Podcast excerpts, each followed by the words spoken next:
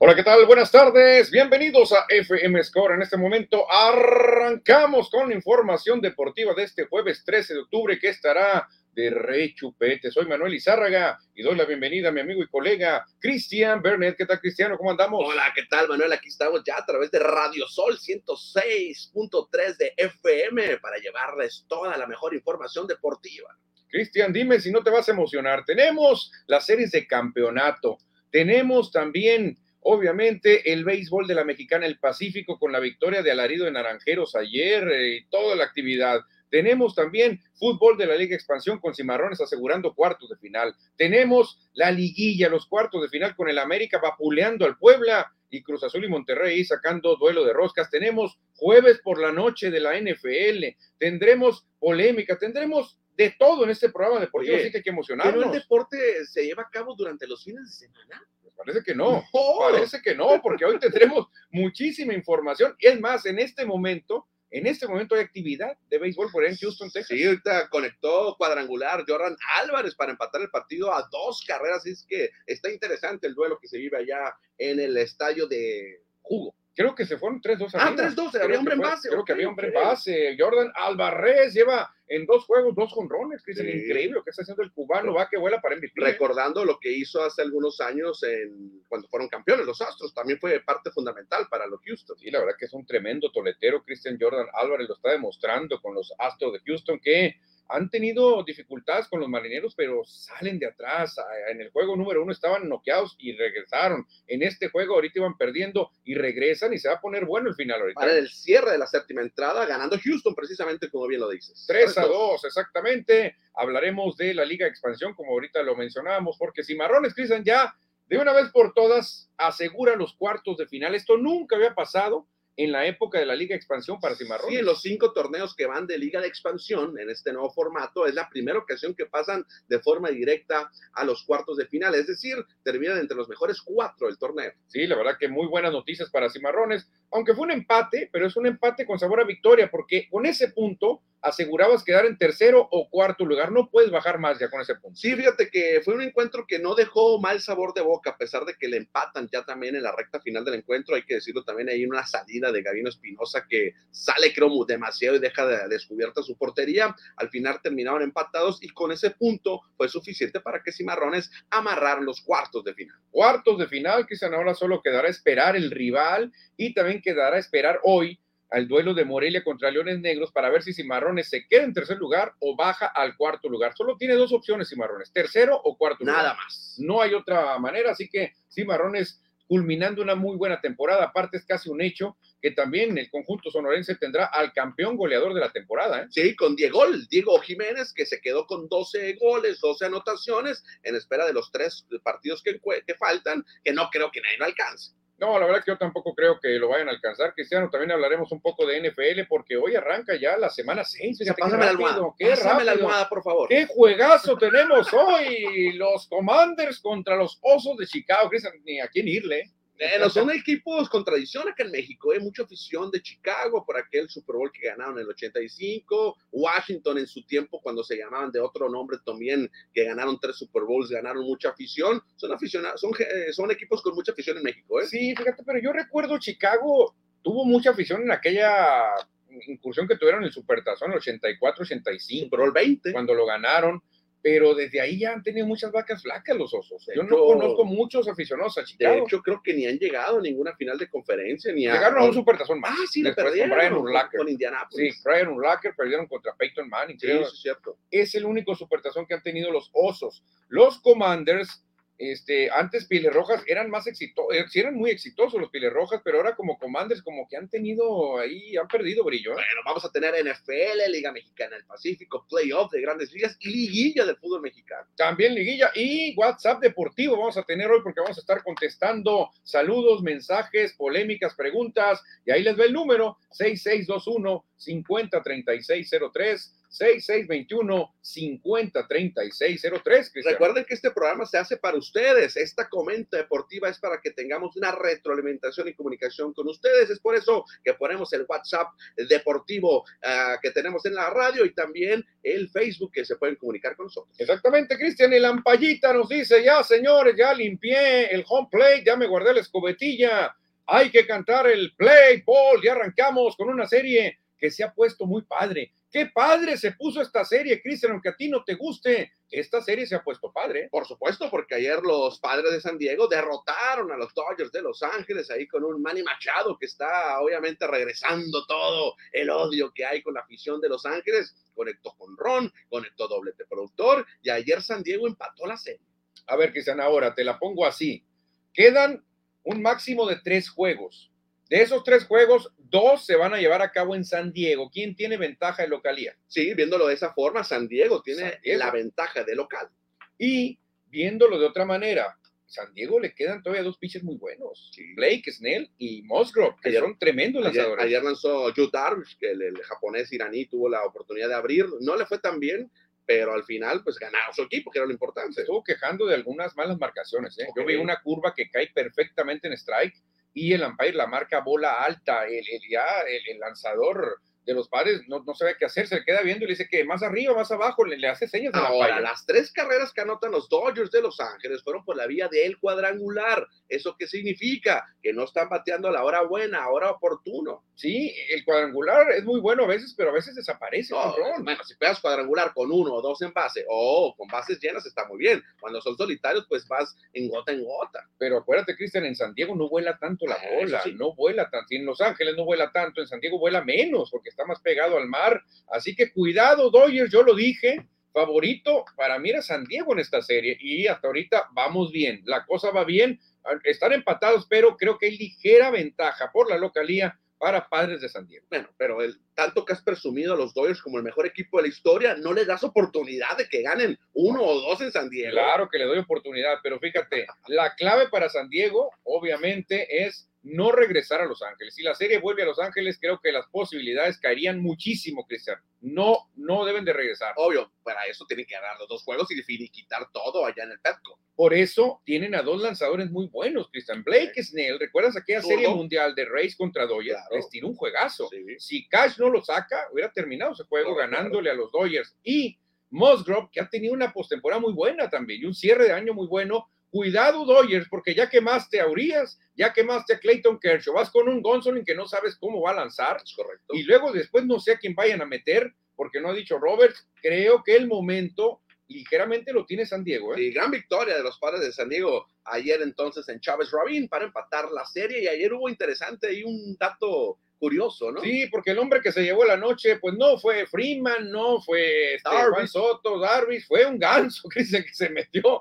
a dar vueltas por el estadio, volar, a estar cerca de los jugadores y todo el mundo se quedó enamorado del ganso. Oye, hasta Tops ya le hizo cartita Tops no, Now. No, pues, ¿en serio? Cartita Tops Now para que no la compré, obviamente, pero fue muy curioso que un ganso, puede ir una paloma, un una ardilla, visto normal, yo. ardillas, hasta gatos, pero un ganso. Un ganso, no sé cómo le hizo para colarse un ganso. Si ganan los padres, este ganso se va a recordar como el ganso maldito. Para Oye, los Dodgers, ¿eh? recuerda que con los padres jugó un ganso. El Rich Gossage. El ganso Gossage jugó con los padres de San Diego en un tiempo. Cuidado, porque puede ser el ganso de la mala suerte. No, cuidado con el ganso, así como la cabra y otras cosas. Cuidado con el ganso de la mala suerte, porque los Dodgers perdieron, como los Phillies también fueron blanqueados 3 por 0 ante los Bravos de Atlanta y esta serie también se empató. Sí, gran actuación que tuvo ahí el Cat Wright, el máximo ganador como pitcher sí, de grandes ligas. Tuvo 21 victorias. creo, 21 triunfos, sí. muchísimo. Y ayer maniató a la ofensiva de los Phillies y los Bravos también empataron la serie. Y aquí hay un punto fino, Cristian. Yo estuve ah, viendo los juegos. Los juegos de Phillies no me los pierdo por nada del mundo, obviamente, porque quién sabe cuándo vuelvan a llegar, ¿no? Hay que guardarlo todo.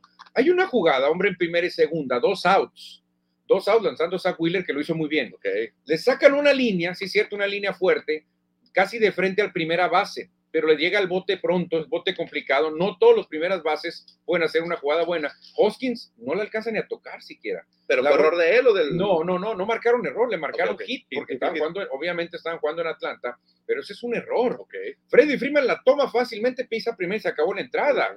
Anthony Rizzo la toma sin parpadear y saca la entrada. El problema que Filadelfia buscando bateo, trajeron a Hoskins a la primera base. Él era jardinero originalmente y le dijeron, ¿sabes qué? Pues te vamos a implementar en la primera porque bateas mucho, pero tienes que ver y, sacar en la balanza qué tanto te ayuda un buen bateador que no fildea. Pues Hoskins no fildea nada. Ahí entró una carrera. Después le caen con otras dos más, con un toque, un machucón que de suerte eh, batea Riley y anotan la segunda Atlanta aprovechó ese error que sean para fabricar las tres carreras. En la sexta entrada pasó todo. Bueno, y luego hacia enfrente tienes a Kyle Wright, que se lució durante seis entradas, tuvo una salida de calidad. Pues ahí los Phillies no tuvieron oportunidad de nada. Sí, exactamente, pero vuelvo a insistir, la defensa de Atlanta es mucho mejor que la defensa de Filadelfia. Y ayer esa fue la diferencia, porque Wheeler tiró muy parecido a Wright. De hecho, a, la altura del quinto inning, Wheeler iba superando a Kyle Wright, le iba ganando en el duelo, pero en la sexta ya había salido Wheeler con una rola primera, pero se la pifia, la pifia a Hoskins y anota Bravos la primera. Después viene un machucón de Riley, un machucón inofensivo, pero la bola queda muerta en la tercera base y no hay jugada. Anotan otra más los Bravos y después viene un hitito en el medio del campo, por el medio de Chorley segunda y anotan la tercera. Fue todo el daño. Es que, es muy parecido como ganaron aquel juego número dos los Phillies. Así, con, el hit ya en segura, que lo mete así de barbas. Son jugadas, Cristian, pequeñitas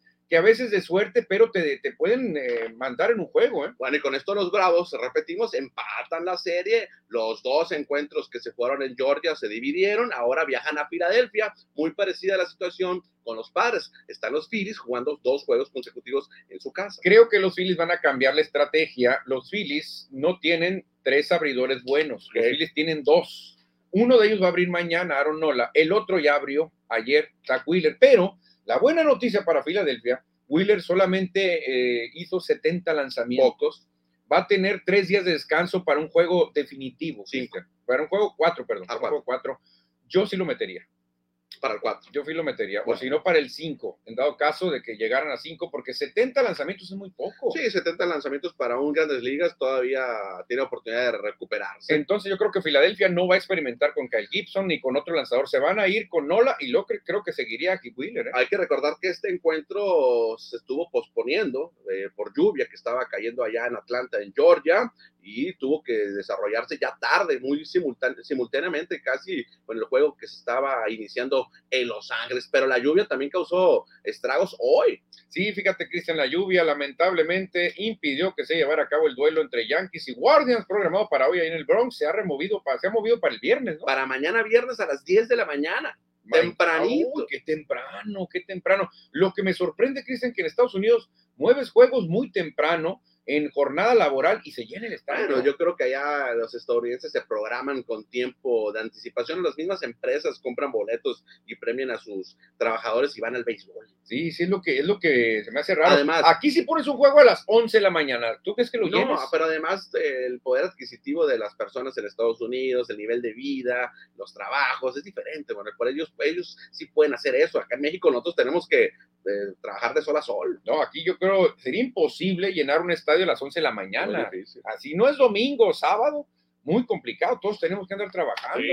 O sea, en Estados Unidos no sé cómo le hacen, pero qué chulada, Cristian. Entonces, Hoy solamente tendremos un juego. Que ya está a punto de terminar. Sí, ¿eh? el duelo entre Astros y Marineros, que abrió Luis Castillo por parte de Seattle y Framber Valdés por Houston, que no le fue muy bien a Valdés, ¿no? No, no le fue bien a Valdés, lo hizo muy bien en temporada regular, pero en postemporada es otra cosa. Castillo lo estaba haciendo mejor hasta que llegó Jordan Alvarez y se la mandó detrás de la barda. Este cubano anda enrachado, Cristian. En el juego uno pegó jonrón, para definir y en este juego 2 pegó con Fíjate que Luis Castillo sigue lanzando, ¿eh? acaba de, terminar ya la séptima entrada, ya concluyó, van a abrir la octava en un instante más. Siete ponches en siete entradas, permitió tres carreras y permitió dos jonrones. O sea, las tres carreras fueron jonrones. Sí, lástima. Ha lanzado muy bien Luis Castillo. ¿eh? De hecho, ha jugado muy bien Seattle. Sí, ha jugado muy bien Seattle. Realmente es un equipo, como se dijeron en el fútbol canchero, el equipo de Astros de Houston que gana usando cualquier recurso, pero gana Houston. Fíjate que Framen Valdés eh, lanzó cinco entradas, dos tercios, poncho a seis, recibió dos carreras, una fue limpia o la otra fue sucia.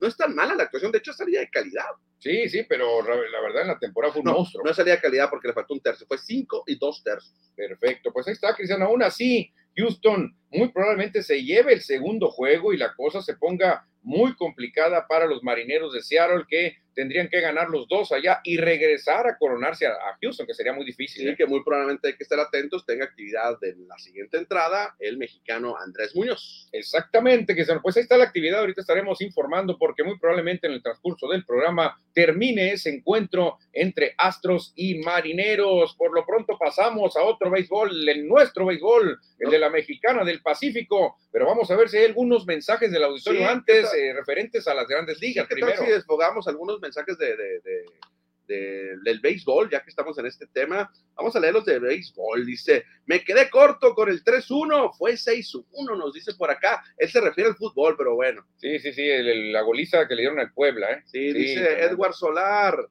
Hola, buenas tardes, listos para la mejor información deportiva. Saludos. También se reporta Ramón Sánchez. Buenas tardes, máximos jerarcas del exquisito acervo multidisciplinario deportivo. Qué bárbaro, qué presentación. Hemos perdido una batalla, mas no la guerra. Se descontroló Kershaw con el jonrón que le propinaron, pero fue por quién lo conectó, Machado. Y creo que sí le afectó a Kershaw. Le hubiera dolido menos si se lo pega cualquier otro que no sea Machado. Francisco Antonio Rodríguez, Dodgers ya perdió el único juego que iba a perder. ¿Tú crees? Ah, pues es lo que dice Francisco Antonio. Ah, bueno, yo creo, a ver, Francisco Antonio, ¿será más fácil ganar en San Diego que en Los Ángeles? Yo no creo, ¿eh? Yo no creo. Te dice Manuel, también hubo errores en contra de Dodgers, o sea, por la paya. Sí, siempre hay, pero hay uno clarísimo, hay un lanzamiento que está saliendo en redes, eh, que donde de plano fue un robo, un strike clave, porque después le pega con Ron Monsi. Yo a eso me refiero. A veces hay malas marcaciones, pero cuando un umpire no te marca un strike para ponchar y en el siguiente te pegan con ron, ¿cómo te duele? ¿Cómo le duele? Agrega aquí que Anderson, Tyler Anderson, que es el otro pitcher de los Dodgers, tuvo un temporadón de 15 ganados. Él también está listo, te dice. Sí, yo no lo dudo, Francisco, que tuvo un temporadón. Yo lo quiero ver en postemporada. Y habían anunciado a Gonsolin, ¿eh? pero no va Tyler Anderson, lo que, dice nos están diciendo. Edward Solar, Tyler Anderson es el que va a tirar mañana contra Snead, duelo de zurdos, entonces en el Petco Park en el juego 3. Muy temprano había anunciado a Gonsolin. a lo mejor lo cambiaron. o hizo alguna blofeada a Dave Roberts, a lo mejor para destantear al enemigo, pero eh, ya está anunciado Aquí vienen grandes ligas, si alcanzas a leer. Gonsolin, Tony Gonsolin, correcto. Con grandes ligas, eh, la página oficial de Major League Baseball pone Tony Gonsolin contra Blake Snell. correcto. No sé eh, si el señor Robert nos quiera cruzar, o, sea, la estrategia, pero aquí viene anunciado Tony Gonsolin contra Blake Snell. Cristian Velázquez, si eh, reporta mi tocayo, Dodgers a darle con todo y éxito para Naranjeros. Ándale, Naranjeros que empezó muy bien, Cristiano. Naranjeros, aunque mucha gente no está contenta con nada, no dicen, no, ese juego lo ganaron de barras por un piconazo y que jugó mejor Yaquis. No, al final importa cómo sacan la victoria. Yo empecé viendo el encuentro, iban perdiendo los naranjeros. ¿eh? cuando terminamos del partido de Cimarrones de Sonora en el Aero Cosari, sintonicé por ahí el juego, iban perdiendo. No se puede ir ganando siempre, Cristian, no se puede ir ganando siempre, pero viene Nick Torres, viene esa jugada afortunada donde el corredor también Ramírez se pone trucha Jovencito. desde segunda, Cristian. Es muy raro ver que anote alguien con un wild piece de segunda. Oye, raro, bueno, ahorita si quieres analizamos más a, más a fondo el encuentro, pero hablamos de la inauguración. Sí, la inauguración. Me gusta que ya se estén limitando los juegos artificiales. Que ya se puso de moda eso, ¿no? Que ya los van a Me gusta, ojalá que desaparezcan, Cristian. Ojalá. Yo la verdad que con las mascotas, cómo sufro, cómo se ponen, los, sobre todo los perritos, cuando hay los famosos tronidos de fuegos artificiales, cómo sufren. Ahora esto se ve muy bonito, muy fino, creo que es el futuro, ¿eh? Sí, desafortunadamente no lo vimos en vivo, solamente en fotografías porque estábamos en el fútbol, pero ayer una ceremonia, eh, pues muchos les gustó, ¿no? Digo, no, no, puedo hacer mucho comentario al respecto, pero se vio muy colorida la, la inauguración. Sí, sí, a mucha gente le sigue gustando los fuegos artificiales, la pirotecnia, que truene. que truene y que se vea en el cielo así todo el, el tronido grande, pero eh, creo que es más caro y creo que daña mucho a los animales y puede hasta crear accidentes. A mí ¿eh? me gustó la presentación, que salían así como los, peleas de box ahora, con su nombre, con unas pantallas y salían corriendo desde los jardines. No, la verdad que muy creativo, muy creativo, por eso, por eso queríamos abordar este tema, Cristian. Como lo hacían, ¿te acuerdas en la NFL entonces en los supertazones? Que presentaban a la ofensiva y luego a la defensiva del otro equipo y anunciando a los capitanes y jugadores más importantes. Era una chulada eso, ahora no Ahora que no saben que salimos todos juntos y todos juntos, pero está muy bonito porque la gente se emociona cuando dicen Norberto, oh beso, ah, en Cardona. Y el estadio lleno, el estadio Sonora a reventar. El estadio Sonora lleno, la verdad que obviamente la gente ha esperado mucho, Cristian, un béisbol sin pandemia.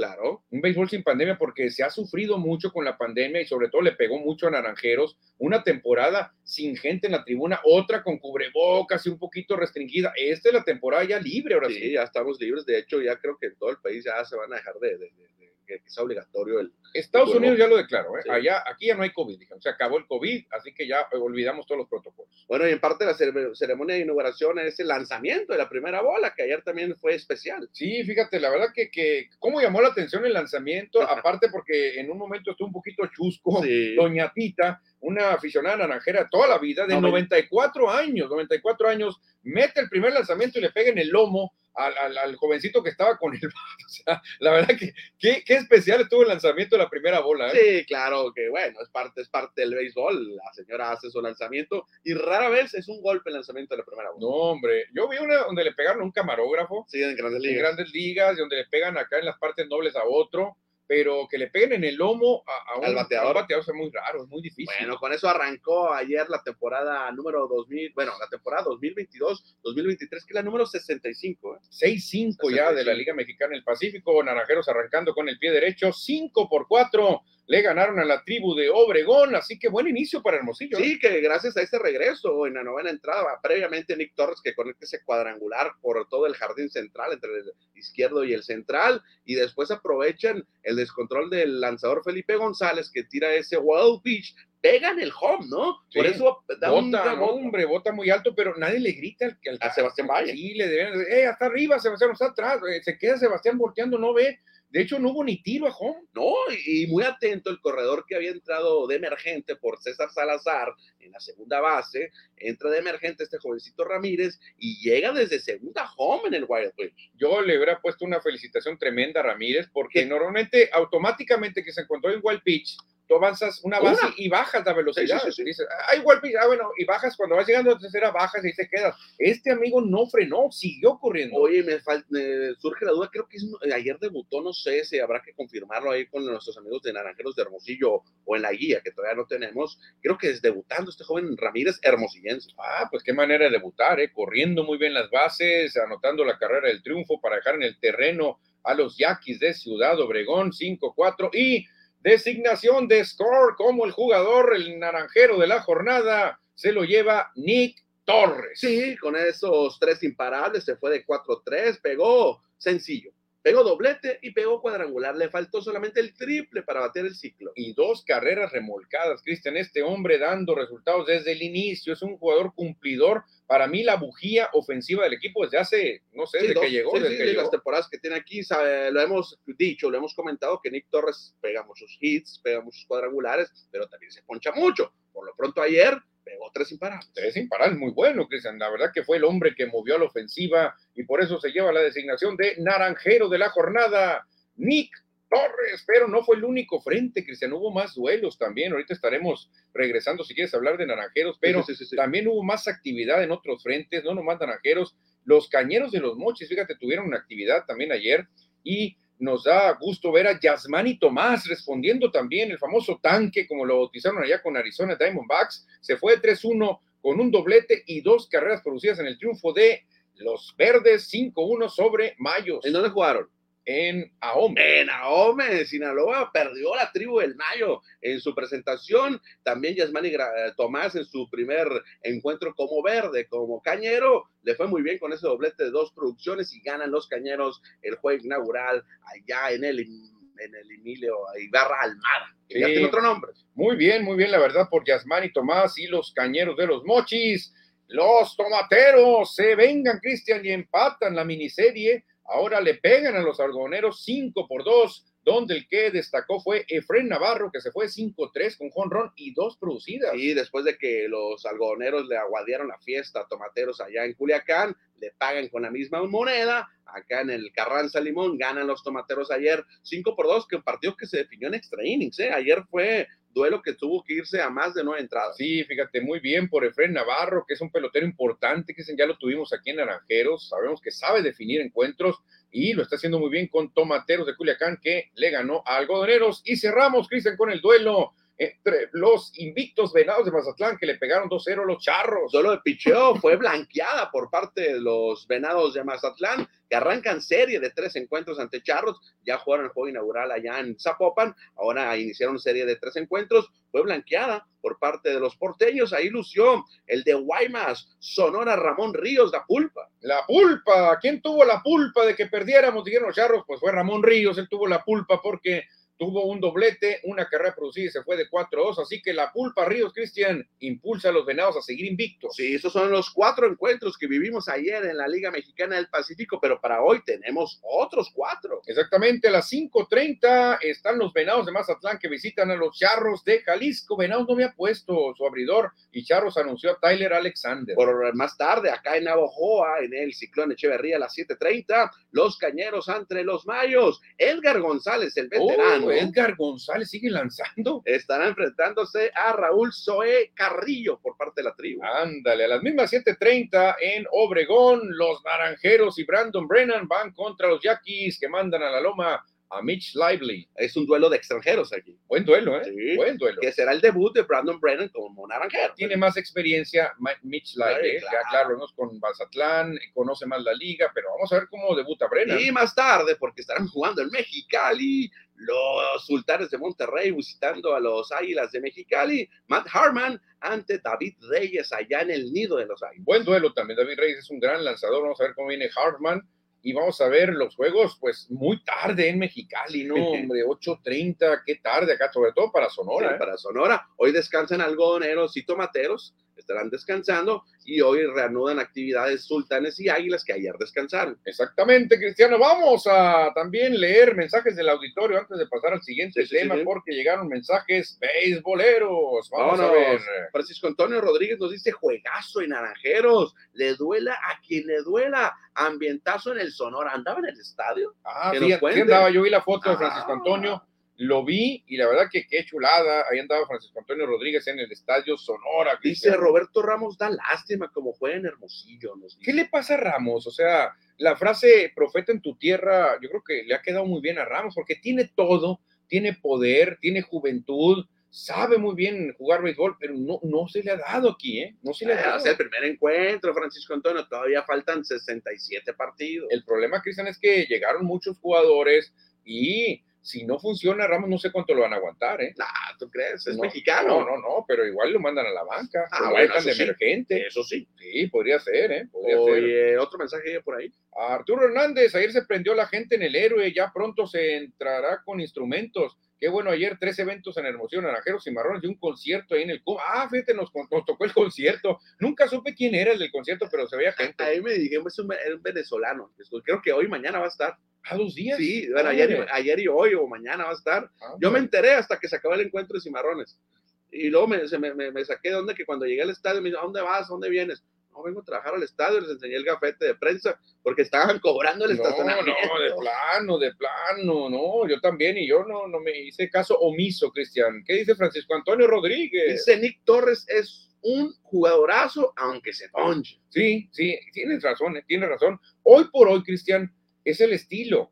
Los jugadores, hoy por hoy, por ejemplo, Aaron Josh es un jugadorazo y también se poncha mucho. Sí, sí, sí. Giancarlo Stanton es un tremendo aporreador y se poncha Bellinger. mucho. Bellinger, lo mismo, pero es la moda, así se viene jugando hoy. Mucho poder, pero mucho ponche también. ¿eh? Invitamos al auditorio, van a si repetimos el WhatsApp en cabina para que se comuniquen con nosotros. Claro que sí, aquí lo tenemos, el WhatsApp más deportivo de la radio, 6621-503603, 6621-503603. Y ahora sí, vamos a pasar al siguiente deporte, porque hablando de eventos aquí en nuestra ciudad, tuvimos a los cimarrones en el héroe Nacosari, recibiendo la visita de los venados de Yucatán, y sacaron un buen resultado los cornudos, que bueno, los dos fueron cornudos, uno por uno. Sí, ayer, gracias a ese gran gol que hace el Mochis Peralta a pase de Jicamita Acuña, que se funden en un abrazo de celebración después de- del gol, obviamente, eh, felicitando uno al otro y obvio, agradeciéndolo también. Era el gol que le da- daba la ventaja momentánea a Cimarrones 1 por 0. Sí, que después eh, se hacen empatar con una buena jugada también. Yucatán no quería el empate. Es que Yucatán vino por los tres puntos. Sí, Yucatán no quería el empate, es más, y si perdía no pasaba nada, ellos traían el presupuesto perder, eh, pero ellos venían buscando forzar el juego y lo hicieron muy bien, un juego muy entretenido, la gente se fue contenta, y Cimarrones está a nada de asegurar el tercer lugar. ¿eh? Oye, y a pesar de que ayer hubo dos encuentros deportivos simultáneamente en el Sonora y en el Héroe en Acosari, creo que fue fue eh, afición de Cimarrones fue al estadio. Sí, fíjate, tuvo una buena entrada. Sí, fue buena entrada, secas, ¿no? Una entrada normal. Normal. Que uno pensaría, no, pues si tienes inauguración en el Sonora no va a venir nadie, pero sí fue mucha gente. Ahora hay que prepararnos, ya les adelantamos que el siguiente encuentro de Cimarrones, sea quien sea el rival, va a ser sábado 29 o domingo 30 de octubre. No hay de otra. No hay de otra, así que hay que prepararnos porque vendrá juego de cuartos de final definitivo aquí en el Sonora, digo, en el Héroe Acosari, sábado o domingo. Sí, todo depende que el Celaya y el Atlante decidan cuándo van a jugar ellos porque ellos están mejor colocados. ¿Qué te gustaría a ti, sábado o domingo? Yo prefiero domingo. Domingo. Porque por cuestiones ahí que tengo. Por cuestiones, ok. sería domingo temprano, no creo que sea muy noche, ¿no? No, yo creo que sí sería como a las 5 o 6. Depende de las televisiones. Sí, bueno, en la tarde, pero yo creo que sería en la tarde, ya a las 8 no creo que se diera un juego. Es que hay un evento musical el sábado 29 y que también puede perjudicar para la entrada. Claro, claro, porque es un evento masivo y que podría quitarle público a Cimarrones. Podemos esperar lo que diga el Atlante, lo que diga el Celaya, que son los mandones en la tabla de posiciones. Ahí le estamos viendo, Cristian. Celaya eh, tiene 38 puntos, todavía le queda un juego, o sea, puede llegar a 41 puntos. ¿eh? Exactamente, ya el Atlante se quedó con 34, al igual que los Cimarrones que llegaron a 30, es, marcan récord eh, de la franquicia, de récord de la organización dentro de la expansión o dentro de la del ascenso, llegando a 30, nunca habían llegado a 30 puntos. ¿Quién se acuerda de Gabriel Pequé? Ah, Gabriel el Mis qué, el Misti qué.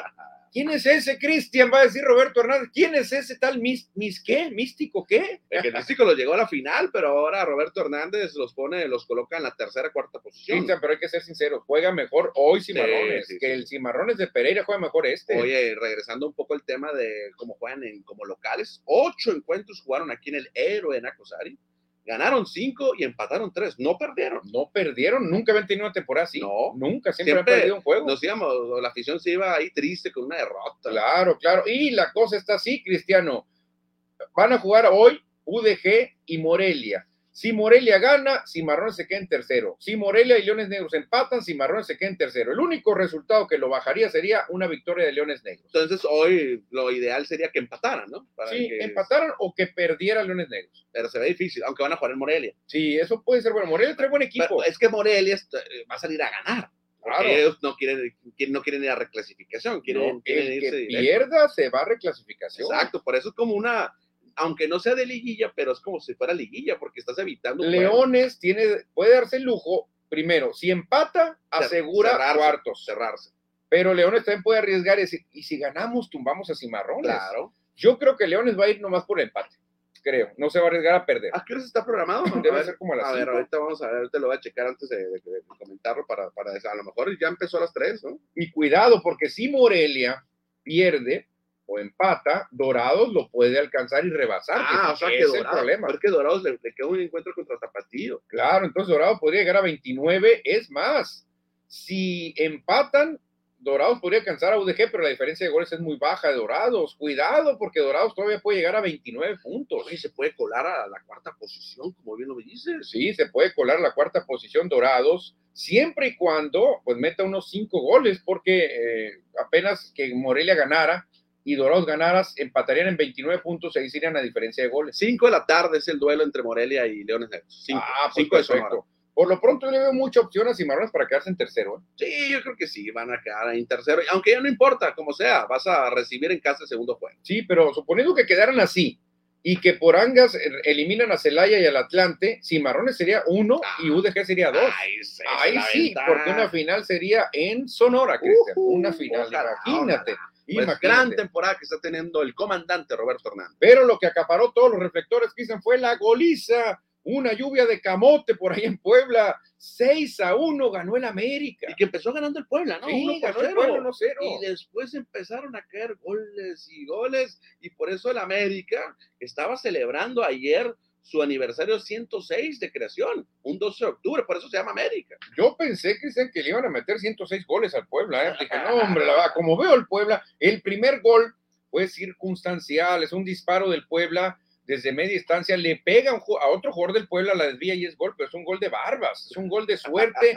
Dije yo que no se confíen en Puebla se empiezan a confiar y toma, le empieza la lluvia de goles, ¿eh? 6 por 1 o 1 por 6 ganó el América y prácticamente tiene su boleto a las semifinales. No creo que el Puebla pueda meterle 6 goles en el Estadio Azteca. No, no, se cae el Azteca, no, se cae el Azteca y nos quedamos sin mundial. Mejor que no, que no pase. El América ya hay que ponerlo en semifinales, ya ponlo en semifinales al América. Lo que no sé es si poner en semifinales al Cruz Azul al Monterrey, está muy, cerrado. Pues ayer terminaron con un par de roscas allá en el Estadio Azteca en el partido de ida entre Cruz Azul y Monterrey, no se hicieron daño. Sí, fíjate, lo bueno para Monterrey es que con una con cualquier empate a uno, a dos, avance, creo que a cero también, ¿no? Sí, sí, sí, con cualquier empate, como fue, se quedó mejor colocado en la tabla, el Monterrey avanzaría, por eso está obligado el Cruz Azul a ganar. Sí, muy difícil para Cruz Azul, porque obviamente la lógica te dice que tienes que sacar una ventajita mínima, pero ventaja al fin. Ir a jugar a Monterrey y obligado a ganar,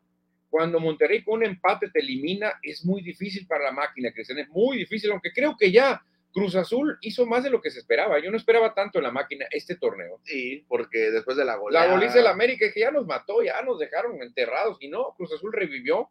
Y si logra eliminar a Monterrey, hombre, va a tomar nuevos aires, ¿eh? nuevos fríos. Ahí están los dos encuentros que hubo ayer de los cuartos de final, pero hoy tenemos dos partidos. Sí, hoy tenemos dos duelos a las 5 con 6 de la tarde, tiempo de Sonora. El Toluca en la capital del Chorizo recibe a Santos. ¿Qué te parece el duelo, Cristian? Muy interesante, muy cerrado. Creo que pues, Toluca tiene que tener, eh, salir como, como favorito porque está jugando en su casa, pero Santos creo que está jugando muy bien. Si yo pidiera que me hicieran un estadio, pediría la réplica del Toluca, de la bombonera. Sí, que hicieran un hermosillo Qué bonito, un estadio así como el Toluca, donde digas tú, un estadio que pese, que incomode al rival, que lo ponga nervioso y que el público pueda ver al jugador a dos metros de distancia. Fíjate que sí, es un estadio viejo, el Toluca. Pero muy bonito. Sí, y fíjate, un estadio nuevo que se podía replicar en Sonora, que hace poquito lo visité, el, de la Bombonera lo conozco por fuera, no conozco dentro.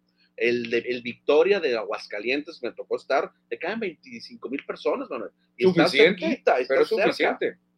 ah, también está muy cerca del jugador. Fíjate, eso es muy bueno. Sí, hay que meterle billete nada más. Sí, hay que meterle billete porque pues obviamente... Si en Mazatlán le hicieron uno. Yo creo que Sonora se lo merece. Sí. Sonora se lo merece. Eh, hay mucha gente aficionada al fútbol. Ya Cimarrones es un equipo que se ha quedado, que ha hecho huesos viejos creo que ahí con unas poquitas de negociaciones pudiese haber un estadio. Mira, en Torreón también les hicieron un estadio nuevo. Fíjate, no, ¿cómo te caería por allá por el Cárcamo? Por el Cárcamo. Es que tienes que tener un espacio para hacer el estadio. Ahora los estadios son más chicos, lo bueno, pues. y dejar el héroe para lo que es, ¿no? Un estadio olímpico, para, todas las, sí, para todas las disciplinas, exactamente. No sería mal, fíjate, un estadio. pero se necesita una inversión muy grande. Sí, pero no lo recuperas. no lo recuperas, no pasa nada. Más tarde, cuando concluye el encuentro a las 7.06, ¿quiénes juegan allá en la Sultana del Norte? Los Tigres de Miguel Herrera y André Pierre contra el Pachuca, Cristian, que aquí yo creo que es un duelo muy cerrado. El Pachuca viene como mejor sembrado, pero Tigres tiene más cancha. También otro duelo cerrado. Creo que los juegos de hoy son más cerrados que los de ayer. Es, bueno, nada más el de Puebla América fue abierto porque el otro terminaron 0 por 0. Creo que esta eliminatoria va a estar muy cerrada, muy se va a definir por un gol. Sí, no, aquí no hay goleadas. No, no, no, aquí no. creo que haya goleadas. Pachuca va a ir tranquilito a hacerle juego a Tigres. Miguel Herrera es un lobo viejo con de mar y va a tratar de, de usar su experiencia, Cristian, para usar sus marrullerías para derrotar al Pachuca. Yo creo que hoy ligera ventaja de Toluca y de Tigres. En los locales creo que ganan por un gol. Yo creo que ganan por un gol los dos. Hay un par de mensajes aquí futboleros. Dice Arturo Hernández, pendientes hoy, empate Morelia contra UDG para que Cimarrones quede en tercer lugar. Bueno, con una victoria en Morelia también. Que Morelia juega en casa y está obligado a ganar para terminar en cuarto. Puede ah, ser. Fíjate, ahora sí, eh, necesitamos del místico Pereira. necesitamos que el místico salga, bien, haga un buen parado y le gane a los Leones Negros. Y ahora necesitamos que a Raí y que a Vallejo les vaya mal, que no anoten porque nos pueden bajar a cuarto lugar. Dice el Pollo Gasos, qué bien lucen ahí los cimarrones ante tanto nombre de ex primera división. Ah, mira, qué buen ah, detalle. creo que vio la alineación de, voy a regresar, ¿no? No, no, no, no, en, la tabla, en la tabla, chécate la tabla, la voy a poner otra vez acá en la pantalla. Ah, bueno, la tabla, es cierto, mucho ex primera división, casi pues todos. Todos, excepto Venados y Mineros. Celaya, Sí, claro, se le jugó una final. Atlante. Dos campeonatos. UDG. También. Morelia. Un campeonato. Dorados. Pep Guardiola jugó ahí, el Loco Abreu. Cinco que estuvieron en primera Oye, división. cierto, qué buen detalle del Poi. No, se le va una, ¿eh? No me he dado cuenta yo. No ¿eh? se le va. Yo pensé, yo pensé que se refería ayer a que Neri Cardoso estuvo alineando y que jugó en primera división con el Monterrey. Qué buen detalle el pollo gasoso, ¿eh? No se le va uno al tremendo pollo, saludos hasta Obregón. ¿Qué dice Edward Solar? Se reporta Edward Solar que nos dice que ya van ganando 4-2 los Astros. Difícil para Seattle, sí. difícil. Yo sé que tú te inclinas por Seattle. Claro. Eh, aunque, aunque ganen los dos juegos allá, no creo que pueda ganar los tres, que tendría regresar a Houston y ganar un quinto sería muy complicado.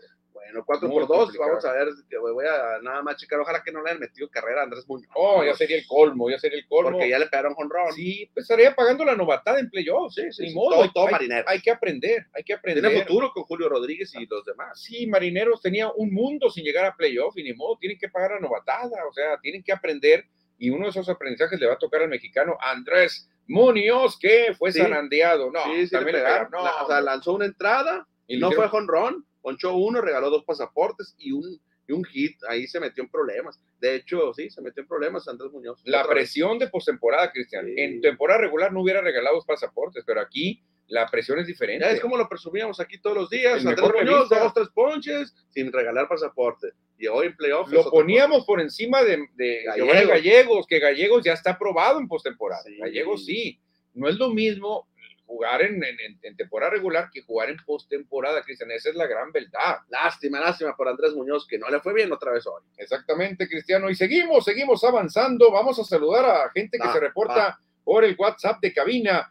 Se reporta Marco Mondaca. Buenas tardes, Cristian Emanuel, entrando al mundo deportivo. Padres, en la octava revivió la sentencia beisbolera. Después del error viene el hit. Así lo vivió Doyer después de que Turner en la octava no pudo controlar el batazo, que fue donde estaba él. Entonces con el hit vino la quinta carrera. Y dice que América apaleó un Puebla desconocido con seis pepinos, casi con un pie en semifinal. Yo pondría pie y medio semifinales, ¿eh? No hay que cantar victoria hasta que cae el último out, dice Marco Mondaca. Perfecto, pues sí, siempre se comenta lo del error, ¿no? Cuando las carreras que no haces, luego te las haces. Sí, exactamente. Aquí se reporta el tremendo Mike. Mike nos manda mensaje también y nos dice, muy buen triunfo en Naranjeros. El tache se lo llevan los muchísimos fumadores en las gradas y nadie se los prohibió habiendo tantos niños. Ojo, ojo, este mensaje va para la directiva.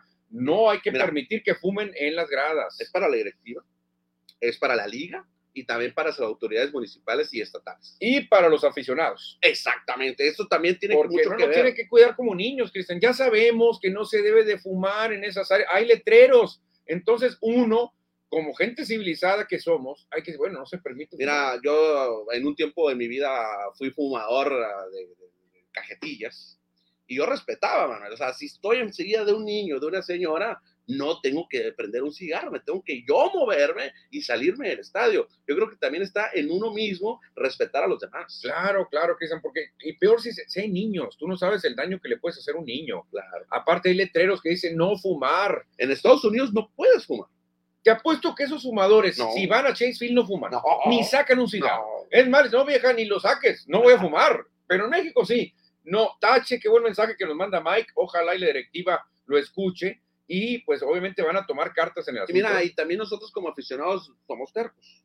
Eh, me tocó la temporada pasada que había gente exclusiva checándote el cubrebocas, que el año pasado tenías que traer Ah, cubrebocas. claro, claro. Y muchas personas, eh, la persona decía, te puedes poner cubrebocas y no hace caso. ¿no? No puede No hacen ser, caso. no puede ser. Pero bueno, eso es otro rollo. Lo bueno que Naranjeros actúa rápido, ¿eh? Sí, sí, sí. sí, sí. Conocemos bien a Pablo de la Peña, que es el director de Naranjeros, y rápido va a tomar cartas en el asunto. Yo creo que esto no va a volver a pasar. Y obviamente hay que denunciar a esos, a esos aficionados. Yo creo que hay que tomarles foto. Incluso. Sí, yo creo que ahí tiene que poner seguridad eh, la directiva o el municipio o el estado, no sé, eh, para estar checando que la gente no fume. Que Sí. se vayan a los baños o que se salgan al estadio. ¿Cuál podría ser una buena medida? ¿Suspenderlos a los aficionados? No, retirarlos simplemente en ese momento. Lo- no puedes que se vayan, que se muevan que lo paguen. Sí, que lo, sí, que lo apaguen, pero que, no, que ni, y si lo sorprendes a la siguiente fumando otra vez, ¿sabes qué? No vas a poder venir al- a, los Juegos de Naranjeros en todo este mes. Y al siguiente ya no vas a venir en toda la temporada. Y al siguiente ya no vas a entrar al estadio. Dice aquí Francisco Antonio Rodríguez, el Estadio Sonora es la cantina más grande de adolescentes de México junto a los fumadores que no hacen caso, pero pues aquí la directiva y autoridades no hacen nada. Es el comentario de Francisco Antonio. Pues el letrero está. Sí, sí, claro. Yo he visto el letrero que dice Yo prohibido que- fumar.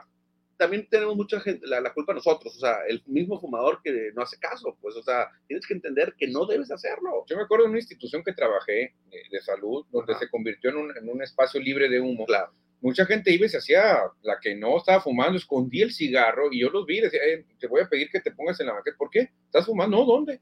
Y se veía el humo atrás, tenía el huele. atrás. y le- digo, no, no, no me quieras engañar. Le digo, eh, ve el letrero, le digo, respeta, pero mucha gente no hace caso, es la verdad, ¿eh? Le dieron de nuevo a Andrés Muñoz de Seattle, del chamaco, no está listo para playoff, pero ya estará algún día. El plebe es su apodo, ¿eh? el Plebe. plebe. Mira, Francisco, este es una gran, gran eh, comentario que nos mandas. Muchos no están listos para playoff, por eso digo, a veces tienes un temporadón en, en temporada regular, pero en playoff se te doblan las piernitas. Cuidado, hay que ver que no todos, no todos están hechos para playoff. Con un touchdown, la arma el Puebla. Con un touchdown, ¿cierto? Es más, y de seis. No necesita ni. Conversión. Eduardo Solar dice que el manager le dio base intencional a Álvarez y Breckman dio la ventaja, anotó Peña, nos dice por acá. Vicky Cam, saludos, qué buenos han estado los juegos de postemporada. Lástima que el juego de los Yankees se haya pospuesto. Sí, fíjate, los juegos han estado parejos, ¿eh? Parejos todos. Sí, muy, muy interesantes. Dice Pollo Gasos que yo al micrófono les digo, y si fuma, tráguese el humo. Ah, pues pero luego lo sacan, pues, lo sacan el humo y es, es peor. Ramón Sánchez, unos desangelados astados en forma de caracol totalmente sin espíritu ganador, le sacaron el triunfo y los del AME vuelan para ser campeones, dice, pero los cimarrones serán campeones. El América está poderoso. eh, Yo soy antiamericanista, lo digo, los cuatro vientos, no me importa. Pero ahorita es el mejor equipo. No, pues fue super líder. No, no, está jugando muy bien. ¿Quién le podría ganar al América? Monterrey, tal vez. Monterrey, Tigres, pues Pachuca.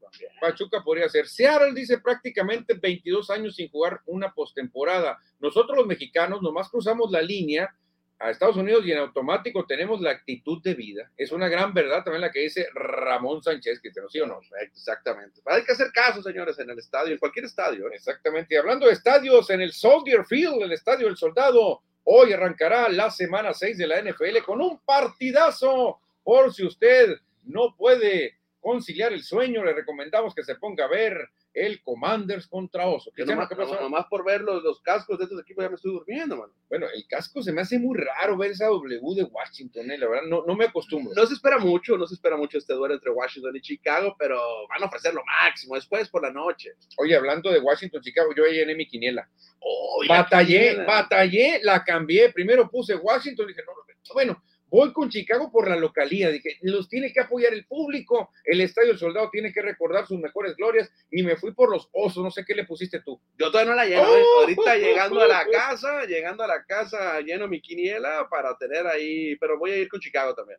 Ah, sí, Chicago, por la localía más que nada, no es porque digas tú, ah, qué bien juega Chicago, eh, qué mal juegan los comandos, juegan bien Pues los tienes que Commanders. dar un ganador, Sí, porque no. tampoco la quiniela te dice empate. no hay empate, aunque sí podría haber un, em- hubo un Sí, empate, pero no, no, yo creo que Chicago, se lo damos a Chicago por la localía, simple y sencillamente. que ¿Qué dice Francisco Antonio? Manuel y Cristian y el salud que hacían antes. ¿Salud? Ah, ah, no, brindamos. no, no, me- no, ya, ya, ya vamos a retomarlo, ¿eh? es mandar una bebida, mandamos Mandar bebida. bebida. Mandamos bebida, todos, ya lo vamos a retomar, Francisco, porque era un éxito, mucha gente nos pedía la bebida simplemente y la vamos a retomar próximamente. que son bebidas, pero de verdad, ¿no? Ah, bueno, también esas serían muy buenas, Cristiano. Lo que sí fue de verdad fue el informe del gobernador Alfonso Durazo y sobre todo el informe en aspecto deportivo, Cristian. ¿De qué nos habló el gobernador? Sí, fíjate que ahí en el primer informe de gobierno por parte del gobernador Alfonso Durazo Montaño dio a conocer tres puntos en lo que pues, en un, en un largo discurso que nos dio a conocer a todos los sonorenses,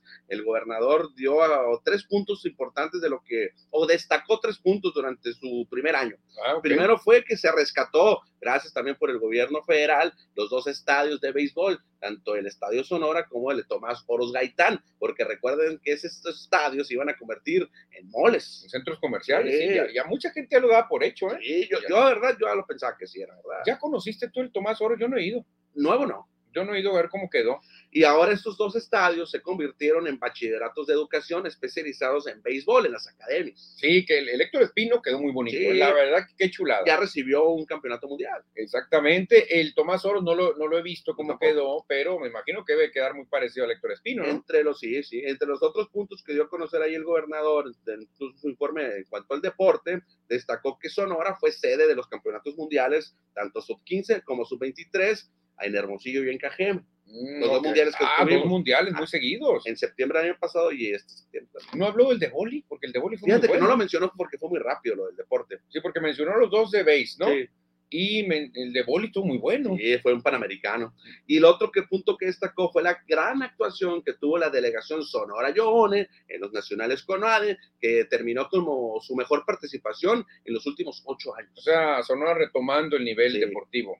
Sí, esos fueron los puntos que dio a conocer en cuanto al deporte. Sí, obviamente habló de más temas, pero nosotros nos toca recopilar el deporte estamos viendo el escenario, Cristian, donde precisamente en las pantallas aparece deporte, un punto importante también en, lo que es la, actuación del gobierno de Sonora. A mí me tocó ver a Edrubel Durazo, que obviamente estaba presente el director de la CODESON, a mí me tocó verlo en las pantallas, no lo vi en persona. Ah, ¿no lo pudiste ver? No, no, pues era bastante gente la que vi. Ah, perfecto, perfecto. Pues ahí está el informe del gobernador Alfonso Durazo y en lo que nos toca a nosotros, pues hablar del deporte, los mundiales de béisbol, el Panamericano de Voleibol, la gran actuación de Sonora Joe que, que la verdad volvió a retomar, estuvo entre los mejores 10, ¿no? Eh, sí, entre los mejores 10 eh, lugares. Sí, y fue sede es muy bueno, eso es muy bueno, Cristiano. Y, al próximo mes, ahora en noviembre, se vienen los Juegos, los nacionales paralímpicos. Ándale. Igual como hubo los, los, regulares, digamos así, ahora vienen los paralímpicos en noviembre. O sea que también Sonora será serie.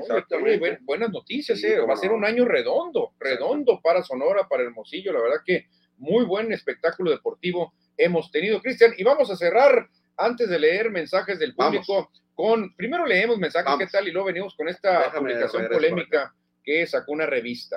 Dice por acá el pollo gasos, está tan malo el panorama del juego de la NFL que si tiras un volado, la moneda cae del lado o la moneda se va hasta abajo del refrigerador. Sí, la verdad que sí, la verdad que sí, porque yo recuerdo, Cristian, hace no sé si un jueves o dos, que se enfrentaron Rams y Bills de Búfalo. En el de inauguración. ¿Te acuerdas? Hombre, fue un juegazo y luego tuvimos otro jueves por la noche muy bueno. Ahora empiezan a caer como en otras temporadas.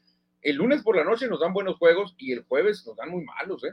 Muy malos. Llega otro mensaje por acá de Iván Quintero. Iván Quintero, a mucha gente le falta educación y respeto hacia los demás. Lamentablemente, nomás en los eventos deportivos desde el que cree que solo va manejando en la calle, el vecino que pone música a todo volumen en la madrugada o tiran basura en la calle. Tiene toda la razón Iván Quintero. Pero es como me da coraje cuando voy en el auto y tiran eh, un papel a la calle. No, mucho es que es tan fácil como guardar el papel. Yo prefiero traer cochino en el carro. Lo mete, hay, un, hay un departamentito donde lo metes y luego lo bajas en cualquier basurero. Pero sí, sí pero eso no lo hacen en Estados Unidos. los mismos, los mismos aficionados, la misma gente cuando cruza hombre, se convierte en un aficionado modelo, ¿eh? Modelo, ni un chicle tiran, nada tiran. ¿eh? No, eso también dice que, que, en tu caso, pues los vecinos se hacen pachanga y tienen la música a todo volumen. Un ratito puedes tenerlo, ya después a una hora decente, pues ya la, le bajas. Nosotros tenemos que poner nuestra parte porque no nos pueden estar cuidando tanto. Y cerramos, Cristian, con un tema polémico que ayer lo traíamos, una publicación que nos dio una revista 442 que, como la, la, alineación, ¿no? Ándale, que nos ha dado, pues, eh, en, redes sociales, mucha gente no quedó conforme. Eh, nos daban los 100 mejores futbolistas en la historia. 100. Los 100 mejores. Aparece un mexicano, único mexicano en 100, ¿eh? Único. Eh, lo rankean en el 83. Que para muchos pues está demasiado lejos. Yo creo que está muy abajo. Debe estar más arriba. Yo, yo creo que debe estar más arriba. ¿No porque somos mexicanos? No, pero ve lo que hizo con el Real Madrid. Se, refieren a Hugo Sánchez, claro, pues pero ponen en el lugar 83 al Pichichi. Yo no creo que esté ahí. Yo creo que ¿eh? debe estar top 50, por lo menos, ¿no? Por lo menos. Top 40. Pero, por ejemplo, vamos a leer. Vamos de abajo para arriba. Del, bueno, del 83 y vámonos, eh, sigue el 19, Cristian. Es Giuseppe Meazza, de otro, otro Muchísimo tiempo atrás. El número 18 es Romario. Luego Paolo Maldini, el 17. Bobby Charlton está en el 16. Garricha, 15. El 14, Zico. El 13, Platini. El 12, Di Stefano. El 11, Gerd Müller. El, el 10, Ronaldo. Puskas, 9. El 8, Beckenbauer. George Best, 7. En el 6, Johan Cruyff. Zidane, el 5. 4, Pelé. Cristiano, 3. El 2, Maradona. Y 1, Messi. ¿A quién quitas, Cristian? El 1 es Pelé. El 1 es Pelé. Entonces, el 1 lo cambias por el 4, a Messi lo mandas al 4. Eh, Messi lo pongo en el 3. Messi en el 3 y quién en el 2, Maradona. Maradona. Ay, bueno, está polémico, ¿eh? la verdad que está polémico, lo que sí, Hugo no debe estar en el 83 nunca en la vida. Hugo debe estar abajo de los 50 mejores futbolistas de toda la historia. Bueno, está polémico porque hay que analizarla más a detalle. ¿eh? Sí, pero luego que tengamos ya más tiempo porque se nos acabó el programa aquí en un santiamén, tenemos que despedir, pero mañana viernes cerramos con todo, así que que tengan una buena tarde. Esto se acabó. Adiós.